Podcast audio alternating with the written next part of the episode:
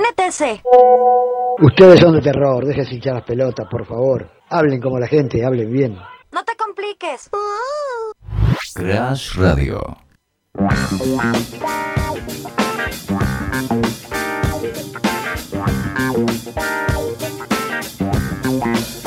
Bueno, seguimos al aire de Crash Radio, acá en No Te Compliques. Eh, tenemos una historia hoy para contar, como siempre tenemos historias. Hoy hay una de algo que nos sorprende a los que vivimos en Capital o a los que vienen por ahí a eh, Capital Federal. Vos venís, podés ir al, al obelisco, que está en Avenida Corrientes y 9 de Julio.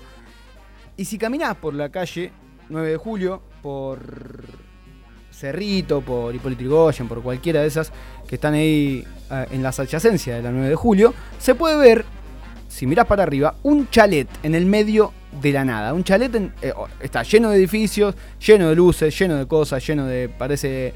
Lo más cerca que hay de Nueva York es acá en 9 de julio y Corrientes. Y arriba de un edificio se ve un chalet, una casa, que no se sabe muy bien por qué está ahí, no sabemos muy bien de dónde salió, pero se buscó la historia, por supuesto, y acá te la vamos a contar. Bueno, esa casa histórica, que está ahí, que le dicen la casa del obelisco, fue eh, eh, construida eh, en el siglo XIX, siglo XX. Pero bueno, en 1898, ahí vamos a contar la historia de esta persona, la cual era dueña, Rafael Díaz fue un joven inmigrante, vendedor de, era vendedor en una mercería de la calle Chacabuco, acá en el barrio de San Telmo. Trabajaba todo el día y dormía junto al mostrador del negocio. Creció tanto en un momento que se convirtió en dueño de una mueblería y del edificio en donde estaba esa mueblería, eh, que estaba ubicada por supuesto en la calle Sarmiento 1113, que Sarmiento eh, y Cerrito están cerca por supuesto de la 9 de julio. Eh, se hizo dueño del edificio, del edificio, eso me llamó mucho la atención, de todo el edificio.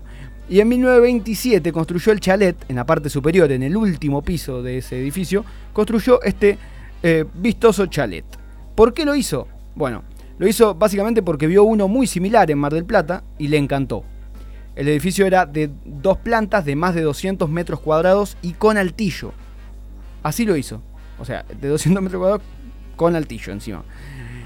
Em, en realidad, bueno, la- la- el motivo real de por qué lo hizo es porque él vivía en Banfield, que está en el conurbano bonaerense, y viajaba eh, en tren hasta el centro todos los días a trabajar. Y bueno, como le gustaba mucho dormir la siesta, bueno, qué problemas ¿no? que tenía este, este muchacho Díaz. Como le gustaba dormir la siesta y no podía volver hasta Banfield eh, y después venir a la tarde de nuevo a seguir trabajando, se, eh, se- no, no- se complicó, como este programa, dijo, no me voy a complicar con esto, me hago un chalet. Se hizo ese chalet para simplemente dormir la siesta, porque a la noche volvía a su Banfield a eh, dormir y a descansar, por supuesto, en su barrio.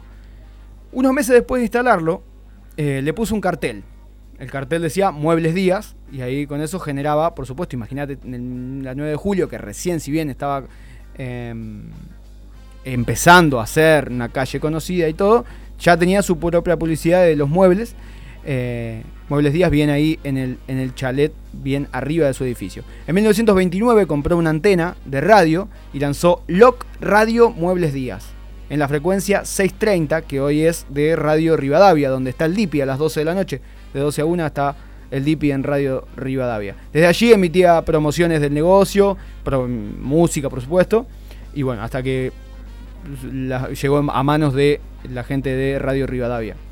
En 1936 vio desde su chalet cómo construían el obelisco y en 1937 el primer tramo de esta 9 de julio, que antes por supuesto no lo, no lo era, empezó, creció, creció la ciudad de Buenos Aires y creció el negocio de él también y empezó a vender mucho por crédito y por eh, y el catálogo llegó a todo el país a lo que bueno su mueblería Muebles Díaz con toda esa publicidad llegó a ser una de las mayores distribuidoras de América Latina.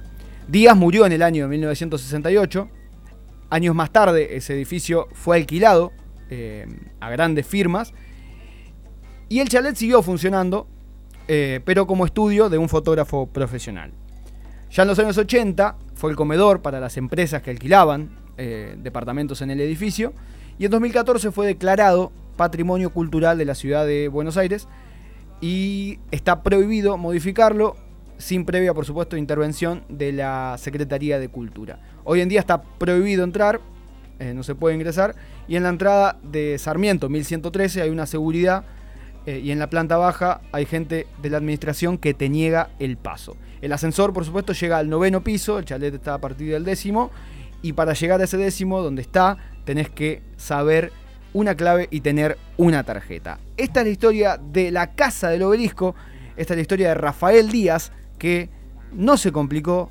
se, no quiso ir a Banfield a dormir la siesta y volver de nuevo a trabajar acá, y por eso se construyó nada más y nada menos que un chalet arriba de su edificio para simplemente dormir la siesta.